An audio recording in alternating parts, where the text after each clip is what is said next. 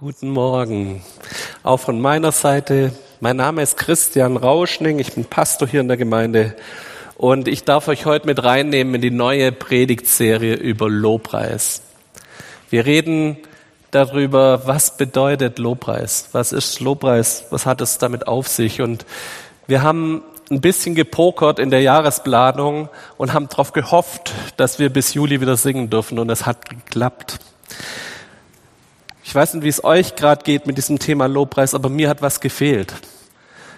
Klar, wir, wir machen Lobpreis mit dem Herzen, wir waren innerlich dabei, wenn die Band hier vorne gespielt hat. Aber was für eine Kraft hat es, wenn wir wieder zusammen singen dürfen? Wenn wir zusammen wieder Gott groß machen dürfen, ihn preisen dürfen. Und ich glaube, manchmal braucht es solche Momente, dass etwas fehlt, damit wir spüren und merken, da fehlt uns was. Es braucht diese Momente, dass wir ähm, ja auf was verzichten müssen, um zu spüren, ja, da, da ist was, was, was eigentlich meine Seele braucht. Und Lobpreis ist ja immer ein bisschen ein spannendes Thema und wir möchten euch mit reinnehmen in den nächsten vier Wochen und euch mit hineinnehmen in Themen, wo vielleicht über Gesang hinweggehen, wo über das hinausgeht, dass es um Musik geht, um Lieder geht, um Musikstile, um englische oder deutsche Lieder, lautes, leises Schlagzeug, um was auch immer wir manchmal so mit Lobpreis verbinden, was für Themen wir in der Gemeinde haben. Es gibt weltweit gesehen ist Lobpreis immer das Streitthema Nummer eins in Gemeinden. Spannend, oder?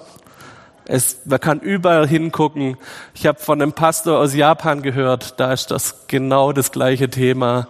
Wie viel englische, wie viel japanische Lieder. Auf der anderen Seite der Welt das gleiche Thema, was wir manchmal hier in der Skala haben. Es ist so ein großes Thema, wo oft auch Emotionen mit dran hängen. Aber wir wollen uns ein bisschen mehr abkoppeln von diesen Themen wie Lautstärke oder Englisch-Deutsch und wollen hingehen zu dem Punkt zu sagen, was ist denn da Gottes Herz dahinter? Wo begegnen wir Gott im Lobpreis? Wo ist eine Veränderung von unseren Herzen möglich, wenn wir in seine Gegenwart kommen? Wenn wir in die Gegenwart des Gottes kommen, verändert sich unser Herz. Und das ist auch das Thema heute, Gottes Gegenwart. Ich möchte euch ein bisschen mit reinnehmen, was meine Gedanken über Gottes Gegenwart ist. Wenn ich an Lobpreis denke, hatte ich jahrelang das Thema, dass wenn ich bei den ersten Takten im Lobpreis stand, dass ich das Gefühl habe, hier kommt ein Sünder und darf jetzt in den Thronsaal Gottes treten. Unser erstes Lied heute war wieder, dass Gott heilig ist. Und es stimmt, Gott ist heilig. Und ich möchte euch ein bisschen damit meine Gedanken mit reinnehmen über Gottes Gegenwart, was ich in den letzten Jahren da für mich so gelernt habe. Gott ist heilig und wir lesen in 1 Samuel 2, die Verse 2 bis 3, keiner ist so heilig wie der Herr, denn es gibt keinen Gott außer dir. Kein Fels steht so fest wie unser Gott. Redet nicht zu viel und hoch daher. Kein freches Wort kommt aus eurem Munde, denn der Herr ist ein Gott, der alles weiß und schändliche Taten duldet er nicht. Wir haben einen heiligen Gott, vor den wir treten dürfen. Und für alle, die meinen, das ist bloß ein alttestamentliches Konzept, noch aus 1. Johannes 1, die Verse 5 und 6. Gott ist Licht und ihm gibt es keine Spur von Finsternis. Wenn wir lügen, wir lügen, wenn wir behaupten, wir haben Gemeinschaft mit Gott und leben doch in der Finsternis. Was wir tun, entspricht dann nicht der Wahrheit. Diese Bilder von Heiligkeit haben ganz lang mein Bild von Lobpreis geprägt. Und sie prägen es bis heute. Und ich möchte euch heute ein bisschen erzählen, dass zu diesem Bild von Heiligkeit noch eine zweite Facette dazu kam, auch im Lobpreis. Aber lasst uns erstmal diese Facette der Heiligkeit Gottes betonen. Bilder, die mich geprägt haben, kommen zum Beispiel aus dem Alten Testament. Ich weiß nicht, ob ihr wisst, dass es beim Lobpreis oft darum geht, dass wir dieses alttestamentliche Bild vom Tempel haben und wir dürfen mittlerweile bis in dieses Allerheiligste hinein. Und im Tempel war das eine ganz große Sache. Nur der hohe Priester durfte nach einem ganz, ganz langen Reinigungsritual dieses Allerheiligste betreten. Er musste ganz viele Sachen opfern. Er musste auf ganz viele Sachen verzichten, hatte eine längere Fasten- und Reinigungszeit. Allein an dem Tag musste er sich fünfmal umziehen und fünfmal die Hände in dieser Mikwe, in diesem Tauchbad waschen, um sich zu reinigen. Er durfte keinen Sex mit seiner Frau haben, musste aber verheiratet sein. Und die Juden sind so weit gegangen, dass sie eine Ersatzfrau im Tempel bereit hatten, falls die wirkliche Ehefrau stirbt, weil der ja verheiratet sein musste, wenn er ins Allerheiligste musste. Was für ein Aufwand. Und dann hat man dem hohen Priester ein Seil an die Beine gebunden, um ihn dann rückwärts wieder rauszuziehen, falls er doch in diesem Allerheiligsten, in dieser Gegenwart Gottes sterben würde, weil er doch unrein war. Und es gibt einige Berichte aus dieser Zeit des zweiten Tempels. Das war so während der Zeit, also der zweite Tempel ist 70 nach Christus ähm, dann niedergemacht worden. Aber in diesem Zeitraum gibt es mehrere Berichte, dass hohe Priester diesen Tag, diesen Feiertag Yom Kippur, diesen großen Versöhnungstag, wo für das ganze Volk um Versöhnung gebeten wurde, nicht überlebt haben, als sie dieses Allerheiligste betreten haben, weil Gott so heilig ist. Und dieser Priester, was musste der für einen Aufwand betreiben? Er hat zwei Witter töten müssen und dieses ein Brandopfer und ein Rauchopfer von diesem Fett der Witter bringen müssten. Er musste einen jungen Stier opfern und das Fleisch wurde verbrannt. Es sind zwei Ziegenböcke ausgewählt worden. Der eine wurde geopfert, der andere wurde in die Wüste geschickt. Was für ein Aufwand. Und ich glaube, dass wir ab und zu mal nochmal neu nachdenken dürfen darüber, was bedeutet das, dass wir jetzt, dass mit dem Tod von Jesus am Kreuz dieser Vorhang zerrissen ist, dass wir Zugang haben zu diesem Allerheiligsten. Ich glaube, ab und zu haben wir diese Heiligkeit Gottes aus den Augen verloren. Ab und zu haben wir verloren, dass Lobpreis bedeutet, wir haben einen Zugang zu diesem Allerheiligsten. Wir dürfen mit Gott auf Augenhöhe begegnen. Und nein, wir sterben nicht mehr, weil Jesus alles für uns gegeben hat, weil Jesus uns reingewaschen hat, weil er derjenige ist, der dafür gesorgt hat, dass wir Gott begegnen dürfen, der die Brücke ist zu ihm hin. Aber ich möchte euch neben diesen Bildern von der Heiligkeit Gottes auch erzählen, was das mit mir macht im Lobpreis. Das führt dazu, dass ich oft ein Problem mit Lobpreis hatte weil mir in den ersten Takten hier, wenn ich angefangen habe, meine Hände hochzuheben, angefangen habe zu singen, mir bewusst wurde, was lief denn die Woche über falsch. Vielleicht habe ich mich Sonntagmorgens noch mit meiner Familie verkracht, habe meine Kinder angemacht, dass sie doch jetzt mal schneller Zähne putzen und endlich mal ins Auto kommen. Ähm, war nicht nett zu meiner Frau. Ich weiß nicht, mir fallen da immer wieder dann Dinge ein. Und mir fallen meine Probleme ein, die ich in meinem Alltag hatte. Und ich glaube, dass es vielen von uns so geht, dass wir durchaus mit Problemen in den Lobpreis starten. Dass wir durchaus mit Themen, die uns belasten, auch vor Gott kommen, in die Gegenwart Gottes. Ich habe ein paar Gespräche einfach mit Leuten, die die letzten eineinhalb Jahre besonders mitgenommen haben. Wir haben eineinhalb Jahre Pandemie hinter uns. Wir haben eineinhalb Jahre, wo Menschen finanzielle ja, Probleme hatten, wo ihre Jobs nicht mehr sicher sind, wo Leute in Kurzarbeit mussten, wo auch dieses ganze Konstrukt von Gesundheit bis ins Höchste angegriffen war bei vielen. Sagen, hey, ich, ich weiß nicht, wie es mir geht, ich weiß nicht, wie es meinen Angehörigen geht und irgendwie das Thema, die Möglichkeit zu sterben, ist einfach nochmal einen Schritt näher gekommen durch diese ganze Pandemie. Was mache ich jetzt mit Lobpreis und der Heiligkeit Gottes? Ich hatte oft das Gefühl, ich habe jetzt zwei Sekunden Zeit, alles auf die Seite zu schieben und jetzt ist Gott da und Gottes Heiligkeit wird jetzt gepriesen. Und ich glaube, das macht uns ein bisschen schizophren. Das macht uns in die Richtung schizophren, dass wir zwei Seiten haben, dass wir sagen, wir schieben alle unsere Probleme einfach weg und jetzt ist Lobpreis. Wir schieben alles auf die Seite, höchstens vielleicht noch so ein kurzes Gebet, Herr, meine ganze Sorgen werfe ich auf dein Kreuz und jetzt ist Lobpreiszeit und ich merke, ich mache Lobpreis, die Gegenwart Gottes ist da, mir geht's gut. Aber was ist denn dann am Montagmorgen, wenn meine Probleme mich wieder einholen? Was ist denn am Montagmorgen, wenn diese ganzen Themen von finanzieller Unsicherheit, von Themen um, rund um Gesundheit doch wieder da sind?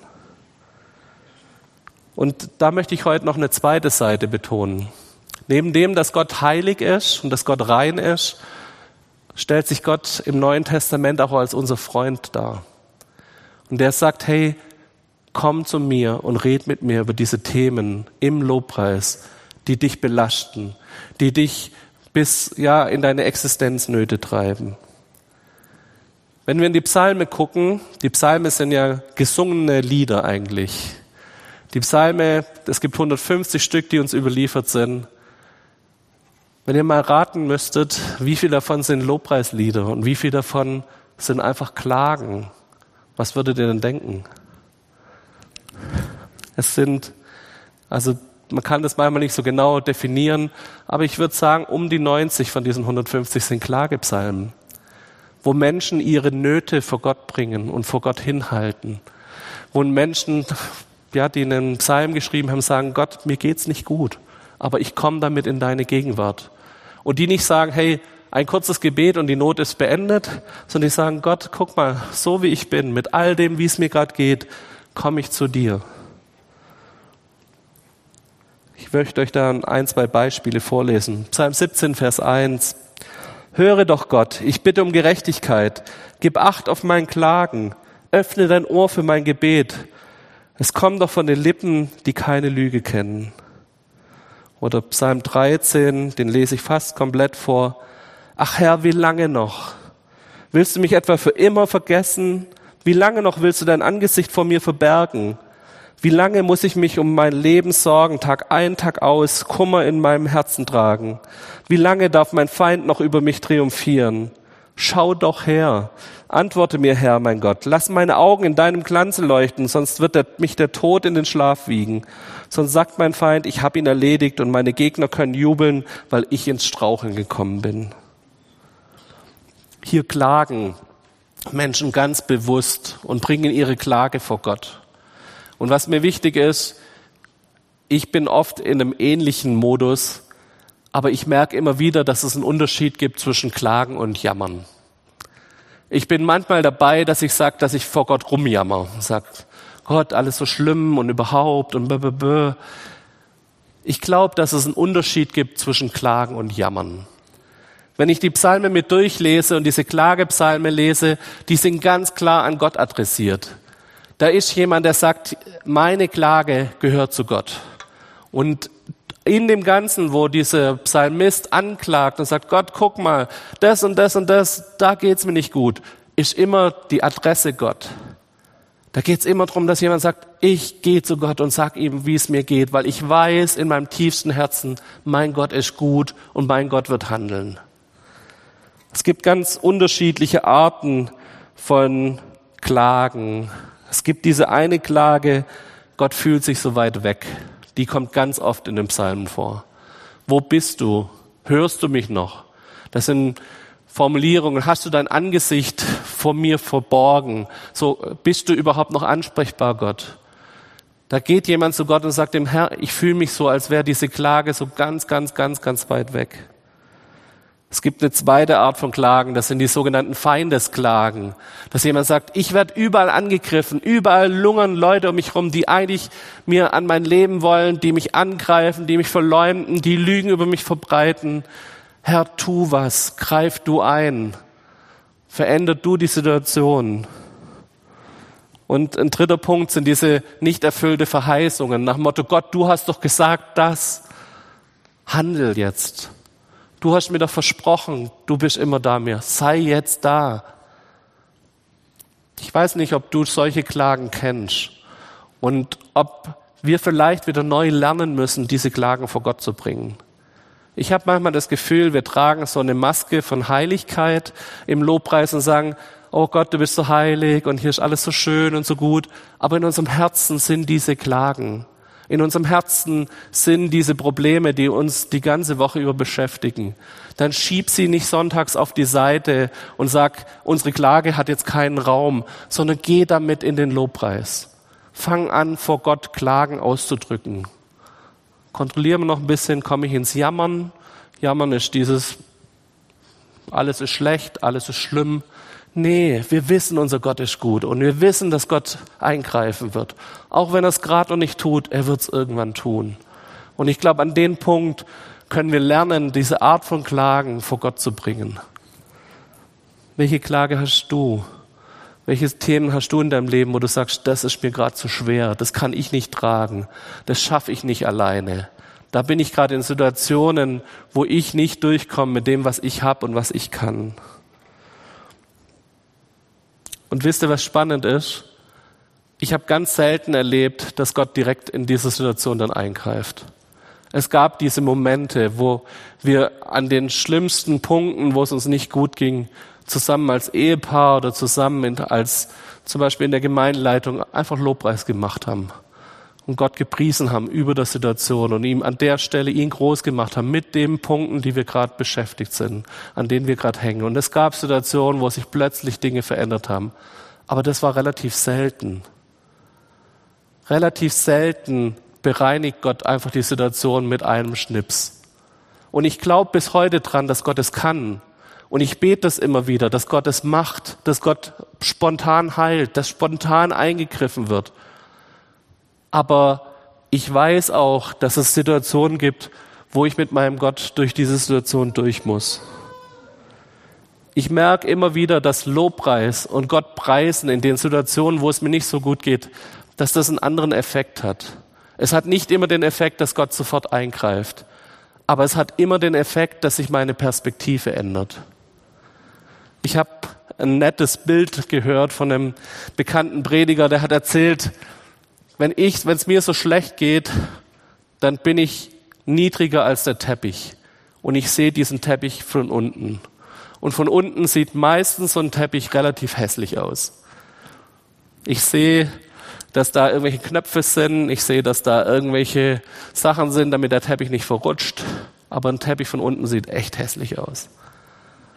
Und in dem Moment, wenn ich anfange, Lobpreis zu machen, bekomme ich wieder Gottes Perspektive. Diese Perspektive, die von oben drauf guckt.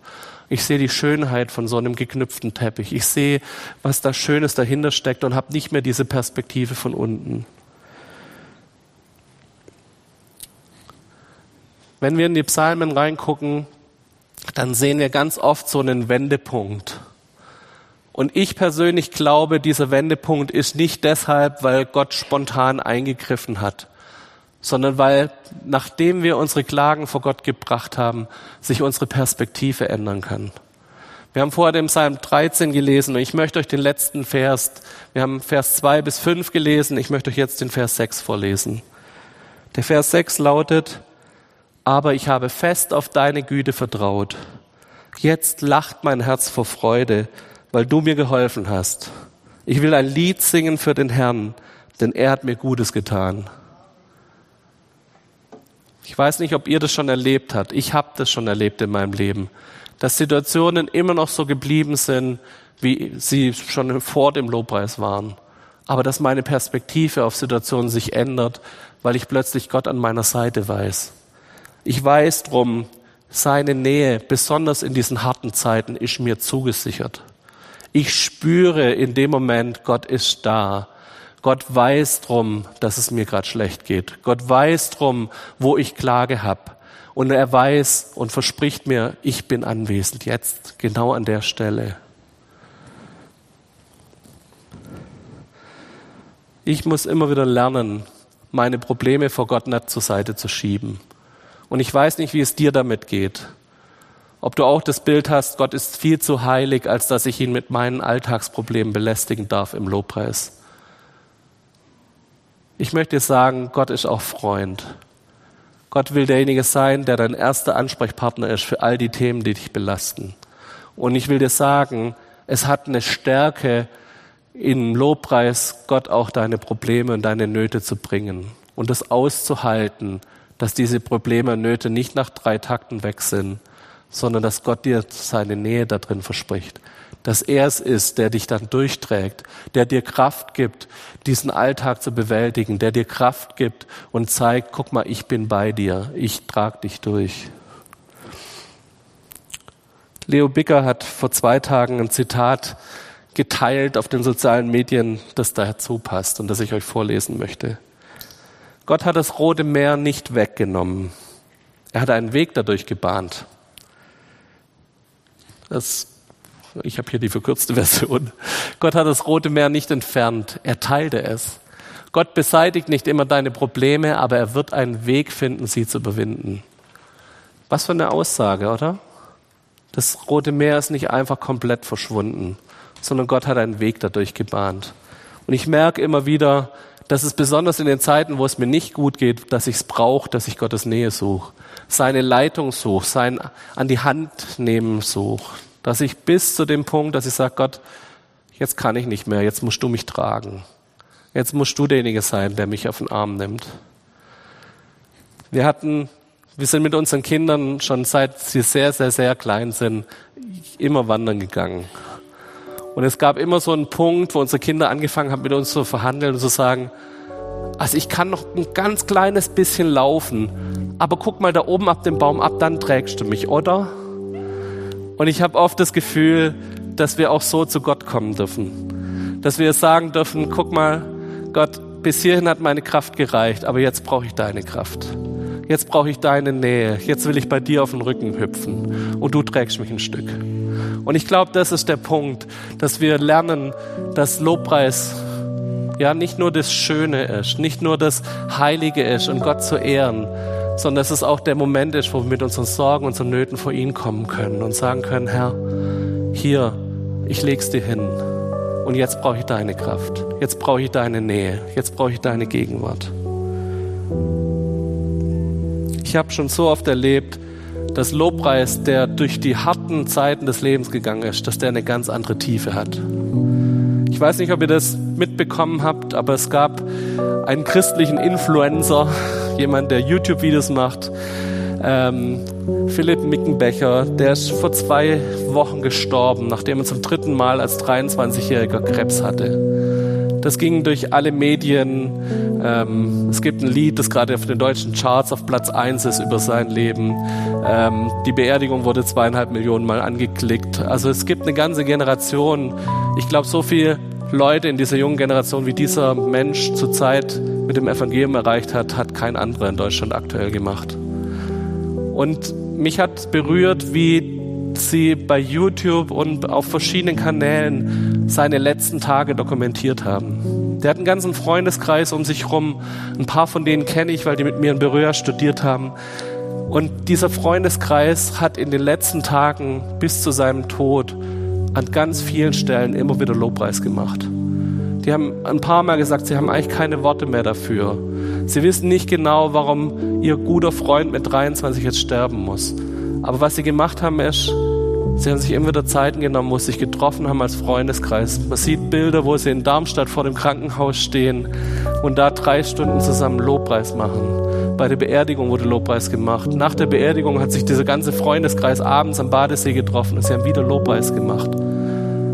Was für eine Kraft Lobpreis hat, merken wir vielleicht manchmal erst in diesen harten Zeiten unseres Lebens was für eine Kraft es hat, mit unseren Klagen, mit unseren Nöten, mit unseren Problemen, die nicht zur Seite zu schieben, sondern es zuzulassen, damit vor Gott zu kommen und zu merken, Gott nimmt mich an. Gott hat Verständnis dafür. Gott ist ein Freund, der es liebt, mir zuzuhören an den Stellen. Ich möchte dich einladen, dass du mit uns in, diese, in dieses Lobpreis, diesen Lobpreismonat gehst. Wir wollen verschiedene Möglichkeiten schaffen als Gemeinde, dass wir uns Zeiten nehmen für Lobpreis. Wir werden natürlich hier im Gottesdienst singen, aber wir wollen die nächsten drei Wochen auch immer Sonntagabends um 19 Uhr, und das fängt heute Abend an, eine Zeit nehmen, wo wir einfach eine Stunde, eineinhalb Stunden zusammen Lobpreis machen. Heute Abend wird die gleiche Band hier wieder spielen. Und ich möchte dich einladen, wenn es dir gut geht, wenn du gerade richtig Sommergefühle hast und es genießt, hier einen schönen Sommer zu erleben, wenn du dich freust über all das, was wieder an Lockerungen möglich ist, dann komm und preis Gott und sei dankbar. Und wenn es dir nicht gut geht, wenn du merkst, du hast da Themen in deinem Leben, die dir richtig schwer fallen, dann komm mit genau diesen Themen und preis Gott. Lad ihn ein, dass seine Gegenwart auf dein Leben kommt. Dass er derjenige ist, der dir Kraft gibt, durch diese harten Zeiten durchzugehen. Dass er derjenige ist, der dir Kraft gibt und dir seine Nähe schenkt, genau in diesen Zeiten. Und du musst dich nicht verstellen, du musst keine Maske aufsetzen der Heiligkeit, sondern du darfst vor ihn kommen und darfst ihm sagen, was dich belastet und was deine Themen sind. Wir werden jetzt ein Lied singen, das heißt I praise you in the storm. Ich preise dich im Sturm. Gerade dann, wenn es um uns stürmt, wenn es hart ist um uns herum, dann preisen wir Gott. Und ich möchte dich einladen, dass du, wenn du Sachen in deinem Leben hast, wo du Klage hast, Klage gegen Gott, gegen andere Menschen, wo du Themen in dir in deinem Leben hast, wo du sagst, das fällt dir gerade richtig schwer, dann steh mit auf in diesem Lied. Bring das ganz bewusst Gott. Bitte ihn um seine Gegenwart, um seine Kraft, sein Durchtragen genau in der Situation. Und Amanda, wir freuen uns drauf, dass wir die Übersetzung in Gebärdensprache zu dem Lied wieder sehen dürfen.